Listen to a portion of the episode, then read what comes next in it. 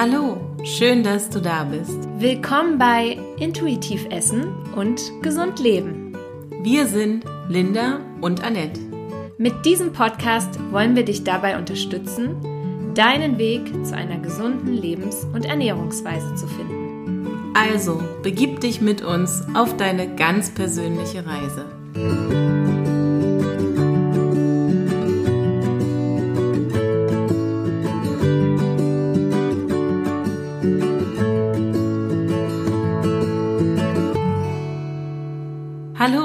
Schön, dass du wieder bei uns bist. Wir hoffen, du hattest einen richtig guten Start in die Woche. Vor allem hoffen wir aber, dass es dir trotz der aktuellen Herausforderungen gut geht und ja, du sie mit einer positiven Haltung angehen kannst. Ja, das hoffen wir, aber vielleicht stellen wir auch einfach mal die Frage, wie fühlst du dich gerade? Das ist eine sehr schöne Frage, aber ich glaube, wir stellen sie einander wirklich viel zu selten. Ja, ich würde sogar sagen, wir stellen sie uns selber noch viel seltener. Und das ist eigentlich schade, denn seien wir mal ehrlich, wie wir uns fühlen, hat einen großen Einfluss auf unser Leben, auf unser Wohlbefinden und natürlich auch auf unsere Gesundheit. Aber irgendwie scheint es in unserer Gesellschaft oft so zu sein, dass wir unsere Gefühle entweder ausblenden, unterdrücken oder auf irgendeine andere Art versuchen, uns mal nicht damit auseinanderzusetzen. Haben wir Angst vor den Emotionen oder was könnte dahinter stecken? Ich würde sagen, Angst vielleicht nicht, aber zumindest wollen wir uns natürlich gerade vor negativen Emotionen bewahren und das ist auch absolut verständlich. Wer ist schon gerne traurig, wütend oder möchte ständig in Angst leben? Es ist total natürlich, dass wir versuchen, diesen negativen Emotionen und anderen unangenehmen Gefühlen nicht zu viel Raum zu geben. Na klar, es tut ja auch nicht gut, sich ständig in seinem Elend zu baden. Ja, ich weiß nicht, wie es dir geht, aber mir fällt es auch leichter, den Herausforderungen des Alltags mit positiven Gedanken und Gefühlen zu begegnen. Mir auch, auf jeden Fall. Und auch wenn wir mit echten Problemen zu kämpfen haben, ist es sicherlich leichter damit umzugehen, wenn sich ja nicht noch lauter negative Emotionen aufgrund von anderen Themen breit machen. Aus diesem Grund gehört die emotionale Selbstregulation auch zu unseren Fähigkeiten. Emotionale Selbstregulation. Hm. Magst du uns mal kurz erklären, was das ist? Na klar. Im Grunde ist das die Fähigkeit, unsere Gefühle wahrzunehmen, also überhaupt mal zu registrieren, welche Gefühle sind da, sie richtig einzuschätzen, also auch natürlich zu spüren, was, was für ein Gefühl ist das, was macht das mit mir und warum ist das da und dann natürlich auch zu steuern.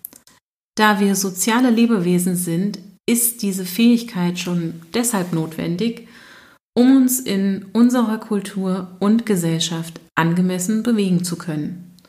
Wer möchte schon gerne mit jemandem zusammenleben oder arbeiten, der ständig Wutausbrüche oder Heulkrämpfe hat? Oh je, ja, das dürfte wohl durchaus schwierig werden. Aber okay, das heißt dann also, wir erlernen diese Fähigkeit auch durch unsere Erziehung und unser Umfeld. Richtig. Aber natürlich haben auch unser Charakter und die Erfahrungen, die wir so im Laufe unseres Lebens machen, einen Einfluss darauf. Wie genau die Entwicklung der emotionalen Selbstregulation bei jedem Menschen erfolgt, ist wieder einmal von so vielen Faktoren abhängig, die wir gar nicht kontrollieren können. Deshalb können auch Störungen diesbezüglich ganz unterschiedliche Gründe haben. Ja, ist ja auch normal, ne? Jeder Mensch geht halt anders mit emotionalen Herausforderungen um. Ja, da gibt es einige, die schlucken ihren Ärger herunter, die anderen, die bewegen sich zum Ausgleich und ja, wieder anderen platzt dann einfach mal der Kragen. Ja. Auch mit Angst und Trauer gehen Menschen sehr unterschiedlich um. Allerdings.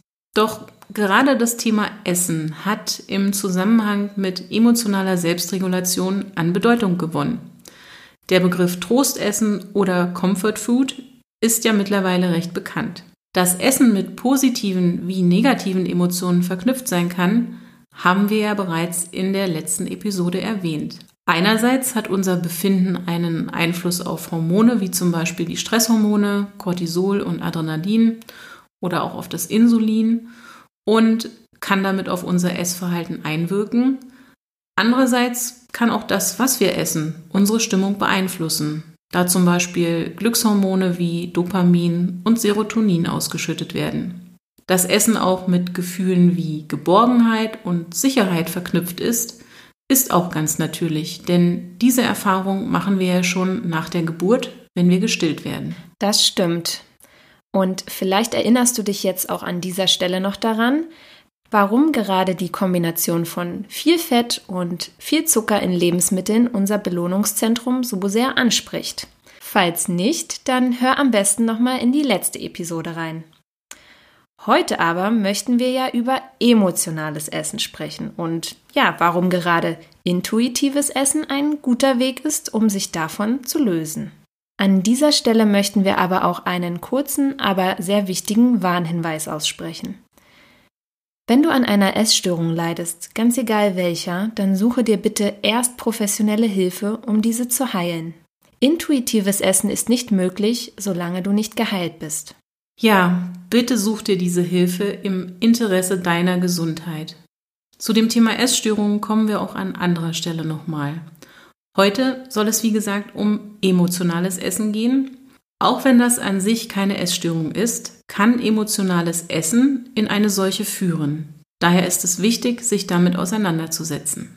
Meinst du denn, das emotionale Essen betrifft in erster Linie Frauen? Nun, auch wenn die Forschung zeigt, dass Frauen davon häufiger betroffen sind, ist es kein reines Frauenthema und kann auch bei Männern auftreten. Okay. Falls an dieser Stelle ein männlicher Hörer Erfahrungen damit hat, würden wir uns wirklich sehr freuen, wenn du deine Erfahrungen mit uns teilst und uns schreibst. Viele wissen vielleicht auch gar nicht, dass sie aus emotionalen Gründen essen und eben nicht, weil sie wirklich hungrig sind. Deswegen lass uns mal darüber sprechen, was emotionales Essen ist und vor allem, wie es sich von intuitivem Essen unterscheidet. Sehr, sehr gerne. Wie gesagt, das Thema ist noch nicht vollständig erforscht. Aber im Wesentlichen kann man sagen, dass emotionales Essen sich durch die folgenden Punkte ganz gut beschreiben lässt. Da wäre zum einen das Essen aus Langeweile oder zur Ablenkung. Oder ja, Essen, um eine gefühlte innere Leere zu kompensieren. Häufiges Essen von Speisen, die an positive Erinnerungen geknüpft sind, damit diese wieder geweckt werden oder man sich damit trösten kann, also sogenanntes Comfort Food. Dazu muss man vielleicht auch sagen, dass das gar nicht so ungewöhnlich ist, dass wir uns natürlich auch ein Stück weit mit Essen trösten. Wenn du wirklich einen stressigen Tag hattest und dir am Abend eine heiße Schokolade gönnst, um dich wohlzufühlen, ist das völlig in Ordnung. Wir möchten damit nicht sagen, dass sowas generell nicht in Ordnung ist. Das stimmt natürlich und ähm, danke, dass du das auch an dieser Stelle nochmal erwähnt hast. Also bitte ähm, ne, verurteile dich nicht dafür, dass du vielleicht auch mal in solchen Momenten ähm, zu deiner heißen Schokolade greifst oder diese einfach brauchst. Ähm, das ist, glaube ich, ganz natürlich und wir wollen dir ja natürlich auch den Weg zeigen, dass du das einfach bewusst und achtsam erstmal wahrnimmst. Genau, und es gibt auch tatsächlich einen Begriff für diese Dinge, die uns immer wieder so ein bisschen zurückholen und der nennt sich Teddybären. Also wie der Teddybär, der das kleine Kind trösten kann, so kann Comfort Food uns Trost spenden und ja, uns einfach mal wieder so ein bisschen zu uns selbst zurückholen und natürlich auch positive Gefühle wecken. Aber wir sind ja beim Thema emotionales Essen und da geht es darum, wann entwickelt sich Beziehungsweise wann verlieren wir das Gefühl, wenn es einfach zu viel wird? Genau, denn ähm, neben den Teddybären gibt es natürlich auch noch das Essen, das wir uns gönnen, einfach als Belohnung. Ja, oder einfach zum Stressabbau. Ja, wir haben einen, einen stressigen Tag hinter uns und denken, oh, wir müssen jetzt einfach ähm, wirklich uns dieses oder jenes gönnen, um uns in diesem Moment einfach besser zu fühlen und unser Ventil abzulassen. Ja, das ist auch ganz spannend, weil da gibt es tatsächlich eine Assoziation auch mit dem, was wir dann essen und ähm, wie wir dieses Essen im Grunde genommen ähm, erspüren und wahrnehmen. Es gibt äh, gerade bei Menschen, die dann vielleicht so Ärger oder Wut oder wirklich so diese eher aggressiven Gefühle von Stress in sich tragen, den Wunsch, gerade in etwas sehr Hartes zu beißen. Also so die crunchigen Chips haben da tatsächlich nicht nur etwas mit dem Geschmack zu tun, sondern da spielt dann auch das Gefühl im Mund eine entscheidende Rolle. Aber dazu kommen wir vielleicht noch mal ein anderes Mal. Genau, oder an anderer Stelle äh, fällt mir da auch ein, gerade wenn man so ein bisschen diese, diese Wärme und Fürsorge vielleicht auch gerade an diesem Tag vermisst hat, dass man dann vielleicht auch gerade zu den Lebensmitteln neigt, die, die auch Wärme ausstrahlen oder besonders, ähm, ja, gerade wie die von dir genannte heiße Schokolade, ja, um diese Wärme im Körper zu spüren. Mhm. Man erkennt relativ schnell, dass der wesentliche Faktor bei all diesen Punkten ist, dass der Grund für das Essen nicht wirklicher Hunger, sondern etwas anderes ist. Und damit sind wir auch schon beim Unterschied zum intuitiven Essen. Denn das, wonach wir uns beim intuitiven Essen richten, ist in erster Linie der Hunger. Genau. Das ist das entscheidende Signal und alles andere ist für die Entscheidung, etwas zu essen, irrelevant. Ja, die Unterscheidung zwischen physischem und emotionalem Hunger ist sehr wichtig. Also hier nochmal unser Hinweis. Falls du noch nicht in die letzte Episode zum Thema Hunger und Sättigung reingehört hast und nicht genau weißt, wie du beides richtig einschätzen kannst, dann lohnt es sich erst einmal dort reinzuhören. Vielleicht fragst du dich jetzt aber, was überhaupt die Ursachen für emotionales Essen sind und wie es zustande kommt. Das lässt sich mitunter am besten anhand der Punkte, die Linda gerade genannt hat, erklären. Essen als Belohnung oder aus Langeweile und zur Ablenkung lässt sich am häufigsten auf die Erziehung zurückführen. Wer als Kind mit Essen belohnt wurde oder öfter Essen vorgesetzt bekam, damit er oder sie beschäftigt ist und Mama und Papa nicht auf die Nerven geht, der neigt auch als Erwachsener eher dazu. Und das Gefühl von Leere kann natürlich tatsächlich durch eine Leere im Magen entstehen. Deshalb können gerade Diäten ein Auslöser von emotionalem Essen sein. Und auch das Thema Verbote spielt da wieder eine Rolle. Darüber hinaus werden wir in emotional angespannten Situationen auch sehr oft von unseren Hormonen beeinflusst. Kommt dann die Erfahrung dazu, dass bestimmtes Essen dafür sorgt, dass wir uns zumindest kurzfristig besser fühlen, weil zum Beispiel Dopamin ausgeschüttet wird, dann kann sich daraus schnell eine Gewohnheit entwickeln. Auch hier spielt sicher eine Rolle, welche Erfahrungen wir in der Kindheit gemacht haben und wie wir erzogen wurden. Ja, das hat definitiv einen großen Einfluss. Es mag ja lieb gemeint sein, wenn man einem traurigen Kind zum Trost öfter etwas Süßes gibt. Doch leider legt man damit mitunter den Grundstein für ein Verhaltensmuster, was zu einem Problem werden kann. Ja, du siehst, es gibt verschiedene Ursachen und Auslöser. Was jedoch bei allen Punkten deutlich wird, ist, dass das Thema Gewohnheiten eine Rolle spielt. Je öfter wir ein bestimmtes Verhalten im Umgang mit Emotionen, Langeweile oder auch Stress an den Tag legen, umso größer ist dann die Wahrscheinlichkeit, dass sich daraus eine Gewohnheit entwickelt und die können wir dann auch mitunter nicht mehr bewusst steuern. Ja, und das betrifft natürlich nicht nur Essen, auch Alkohol, Nikotin und selbst Koffein können als Genussgifte immer häufiger zum Einsatz kommen, wenn wir sie zur Kompensation einsetzen. Dem Thema Gewohnheiten werden wir deswegen auch in weiteren Episoden noch mehr Aufmerksamkeit schenken. Es ist erst einmal nur wichtig zu verstehen, wie sich negative Verhaltensmuster entwickelt haben, um daran arbeiten zu können, sie zu durchbrechen. Ein wichtiger Schritt auf dem Weg zum intuitiven Essen ist die Reflexion. Denn nur wenn wir uns ein bestimmtes Verhalten bewusst machen, können wir auch daran arbeiten, es zu ändern. Lass uns also über die Möglichkeiten sprechen, wie du emotionales Essen abstellen kannst.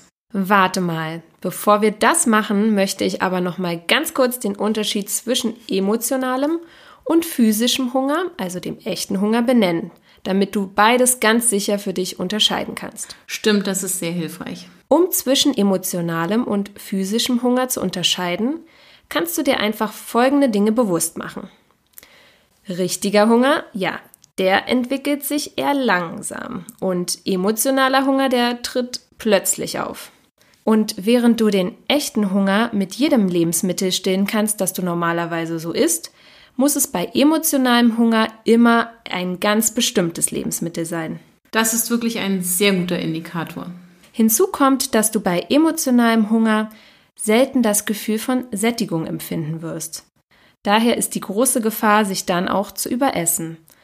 Bei richtigem Hunger essen wir achtsam und die Sättigung stellt sich dann auch ziemlich schnell ein. Ja, das zeigt sehr gut, warum Essen bei emotionalem Hunger auch nicht hilft. Da Hunger nicht das eigentliche Problem ist, wird Essen natürlich auch nicht die Lösung sein. Wenn du dich also häufig überisst und nicht richtig satt wirst, dann stell dir die Frage, ob du mit dem Essen vielleicht etwas kompensierst. Und natürlich kann auch unser Gefühl nach dem Essen ein guter Indikator sein. Wenn wir unseren natürlichen Hunger gestillt haben, dann sollten wir uns gut und zufrieden fühlen. Richtig, aber nach emotionalem Essen fühlt man sich vielleicht kurzfristig besser, aber sobald der Magen voll und, naja, der Dopaminkick vielleicht auch abgeklungen ist, fühlt man sich vielleicht eher unwohl oder ärgert sich vielleicht auch über sein Verhalten. Man hat das eigentliche Thema nicht bearbeitet und fühlt sich obendrein noch schlecht, weil man zu viel Mist gegessen hat. Macht dir bewusst, dass dies zu einer regelrechten Negativspirale werden kann. Und bei häufigem emotionalen Essen kann daraus mitunter auch eine Essstörung werden. Wir möchten dir heute natürlich auch verraten, wie du emotionales Essen vermeiden und auch abstellen kannst. Denn nur so kannst du wirklich intuitives Essen praktizieren. Den ersten wichtigen Punkt hat Annette ja schon genannt und das ist die Reflexion deines Essverhaltens. Mit den genannten Unterschieden zwischen emotionalem und natürlichem Hunger hast du dafür eine sehr, sehr gute Basis. Vielleicht schreibst du dir die Punkte auch in eine Tabelle und nutzt diese in den kommenden Tagen mal, um zu prüfen, ob du wirklich echten oder eher emotionalen Hunger verspürst. Falls du dein Essverhalten schon mit dem von uns im Praxistipp 4 empfohlenen Ernährungstagebuch reflektierst, dann ergänze einfach ein Feld, in dem du notierst, wie du dich vor und nach dem Essen gefühlt hast. Ja, das ist eine gute Sache, denn unser Ziel sollte ja sein, dass du mit der Reflexion am schnellsten bestimmte Verhaltensmuster für dich identifizieren kannst und damit die Auslöser von emotionalen Essen für dich erkennst. Erst wenn du weißt, in welchen Situationen du dazu neigst und was diese Auslöser sind, wirst du nach anderen Lösungen als Essen suchen. Ja, sobald du die Trigger, wie man das auch so schön nennt, und Muster erkennst, kannst du auch mit den folgenden Tipps arbeiten. Unser erster Tipp bezieht sich auf ein Thema, das wir bereits in einer unserer letzten Episoden besprochen haben, und zwar Achtsamkeit. Um emotionalen von physischem, also echtem Hunger unterscheiden zu können, ist Achtsamkeit unerlässlich. Wir hatten darüber gesprochen, dass beim achtsamen Essen in Ruhe gegessen und ausführlich gekaut wird. Deine Aufmerksamkeit ist also komplett bei dir und deinem Essen. Dadurch können wir wirklich wahrnehmen, ob uns das Essen gut tut und natürlich auch, wann wir satt sind. Sollte sich jedoch ein Gefühl breit machen, dass du dich irgendwie unbefriedigt oder innerlich leer fühlst, nimm dieses Gefühl bewusst wahr. Wann tritt dieses Gefühl auf? Was ist der wahre Auslöser für dieses Gefühl? Welche Gedanken kreisen dann in deinem Kopf? Vergiss nicht, dass du der einzige Denker in deinem Kopf bist. Das ist eine Tatsache und unsere Gefühle sind immer die Essenz unserer Gedanken. Du solltest deine Gedanken einfach achtsam im Blick haben und Achtsamkeitsübungen sind eine super Möglichkeit, die wahren Ursachen deiner Gefühle und damit auch deines Verlangens nach Essen zu erkennen. Versuche dich hierfür einfach bewusst in deinen Kopf einzuschalten. Nimm deine Gedanken wahr, spüre, welches Befinden und welche Gefühle sie in dir auslösen, die positiven und natürlich auch die negativen. Dann entscheide dich aus eigener Kraft dafür, welchen Gedanken du nachgehen möchtest und lass die Gedanken, die dir nicht dienen, einfach links liegen. Wir können viele Dinge nicht direkt beeinflussen und verändern, aber wir können entscheiden, worauf wir unseren Fokus legen.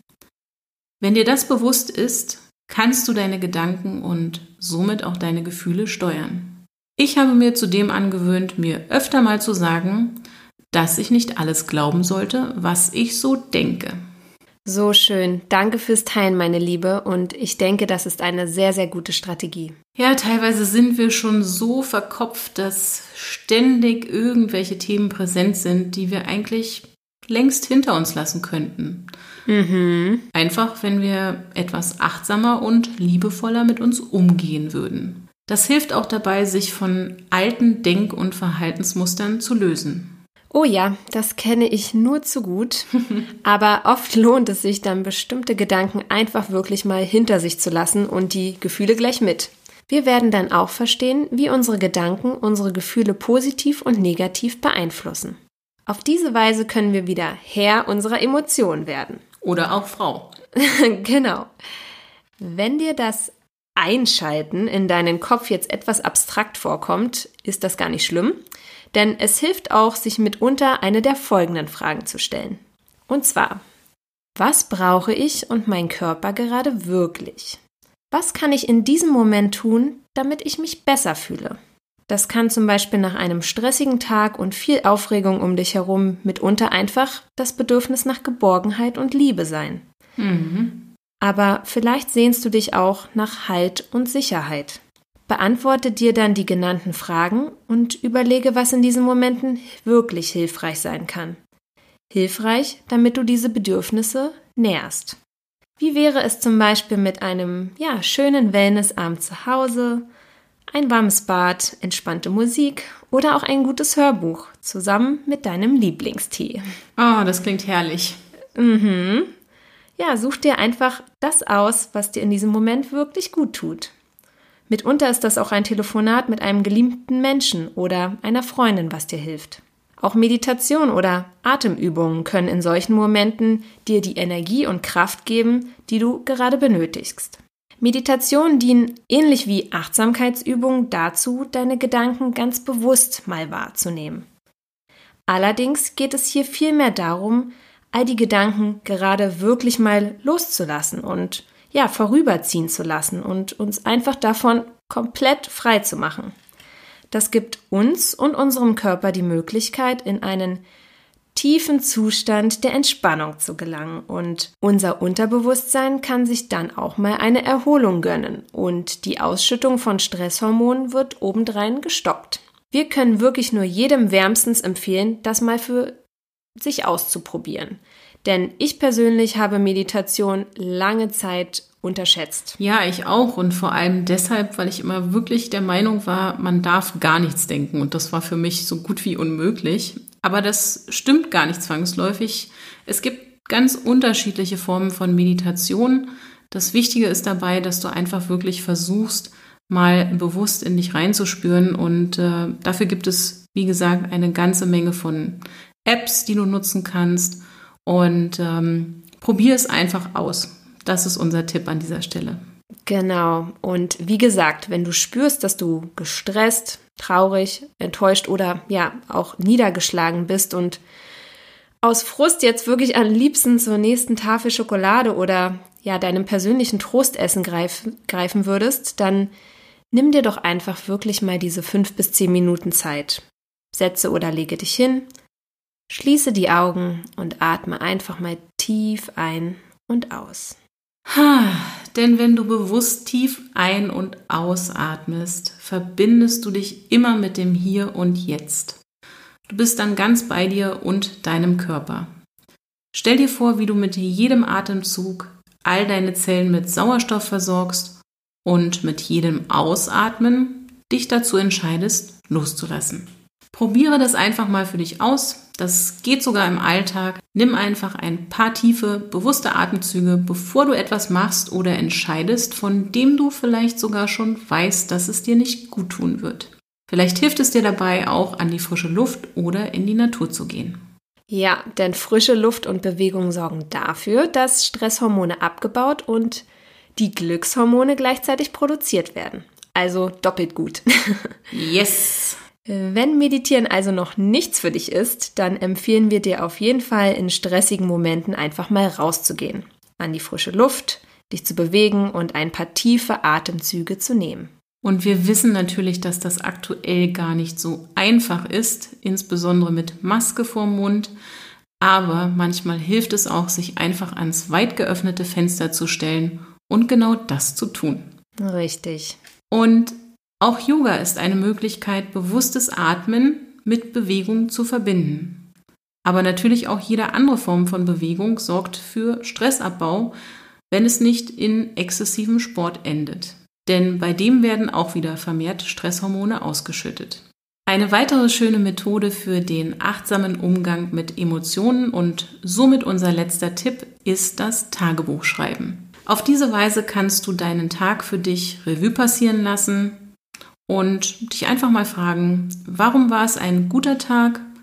Was hat dir gut getan und was nicht? Was darf in Zukunft noch wachsen und sich verändern? Jeden Abend kannst du eine positive Basis für den neuen Tag legen, indem du dir bewusst machst, was in deinem Leben positiv ist und wofür du dankbar bist. All die von uns genannten Tipps können dir natürlich dabei helfen, emotionales Essen abzustellen und dich wirklich zu einem intuitiven Esser zu entwickeln. Hier wieder ein wichtiger Hinweis. Versuche die Dinge Schritt für Schritt anzugehen. Setze die Reflexion ein, um Auslöser und Situationen zu identifizieren, in denen du zum emotionalen Essen neigst. Mach dir bewusst, welche Emotionen und Bedürfnisse damit verknüpft sind und suche dann nach alternativen Möglichkeiten, damit umzugehen. Dem einen mag Bewegung mehr helfen, dem anderen vielleicht eher das Aufschreiben seiner Gedanken. Es gibt nicht den einen, sondern nur deinen Weg. Und Egal welche Gedanken und Gefühle dich steuern, verurteile dich bitte nicht dafür, sondern lasse sie einfach zu. Mach dir aber bewusst, dass wir alle dazu neigen, Denk- und Verhaltensmuster zu entwickeln, die nicht immer hilfreich sind. Versuche dich also von denen zu lösen, die dir einfach nicht gut tun. Wir wissen, dass gerade in unserer heutigen Zeit Stress eine Realität ist und mit der müssen die meisten Menschen tagtäglich leben. Ja. All die Verpflichtung, der Zeitdruck und dann noch die ständige Stimulation durch unsere technischen Errungenschaften und, naja, auch die sozialen Medien. Wir leben in einer ständigen Reizüberflutung und merken es noch nicht einmal. Und wenn wir uns diesem Stress unreflektiert hingeben, also nicht gegensteuern und uns bewusst davor schützen, hat das einen starken Einfluss auf unsere Gesundheit und mitunter auch auf unser Essverhalten. Egal, ob du emotionales Essen praktizierst oder nicht, auch ein zu schnelles, nicht achtsames Essen hat bereits einen Einfluss. Das stimmt. Was auch immer du als Stress für dich persönlich empfindest, alles hat einen Einfluss. Der ständige Streit mit dem Partner, Sorgen um die Existenz oder den eigenen Job, das zeitlich zu knapp bemessene Projekt bei der Arbeit oder der Wunsch abzunehmen oder irgendeinem Ideal zu entsprechen. Es spielt keine Rolle, was es ist. Fakt ist, dass dauerhafter Stress eine Belastung für unsere Gesundheit ist. Deshalb möchten wir auf dieses Thema in unserer nächsten Episode auf jeden Fall nochmal etwas ausführlicher eingehen. Vor allem aber auch auf die, ja, oft nicht spürbaren, aber sehr weitreichenden Folgen. Auf deiner Reise zu einem intuitiven Essverhalten und gesünderen Lebensstil ist es sehr wichtig zu lernen, wie du dein Stresslevel senken kannst. In der nächsten Episode möchten wir dir daher auch zeigen, wie du bewusster mit Stress umgehst. Es ist übrigens egal, ob der Stress als positiv oder negativ empfunden wird. Aber dazu mehr in der nächsten Woche. Wir freuen uns jedenfalls schon sehr auf das Thema, denn auch wir arbeiten natürlich selber noch daran, mehr Achtsamkeit in unser Leben zu bringen und uns ja noch bewusster mit unserem eigenen Stress auseinanderzusetzen. Ja, ich denke da gerade schon wieder an die eine oder andere Nachtschicht der letzten Wochen, die ich ja eigentlich nicht mehr machen wollte. Ja, ja, meine Liebe, du weißt ja eigentlich, warum die nicht gut sind und ja, warum Schlaf auch so wichtig für uns ist. Ja, ja, absolut. Wissen heißt noch lange nicht, dass man alles immer direkt umsetzt. Also entspann ja. auch du dich und ähm, no stress. No stress, genau. Aber wie gesagt, es ist eine Reise bzw. ein Weg und wir freuen uns sehr, dass du uns begleitest. An dieser Stelle möchten wir euch auch einfach mal Danke sagen. Danke für eure Unterstützung und dass ihr uns auch jetzt schon in den Anfängen unseres Podcasts begleitet. Auf jeden Fall. Und natürlich auch all die positiven Bewertungen, die ihr uns schon bei Apple Podcasts dagelassen habt. Danke, danke. Danke auch von mir. Teile unseren Podcast also gerne auch mit all denen, für die dieser deiner Meinung nach auch hilfreich wäre. Bis ganz, ganz bald. Deine Linda und Annette.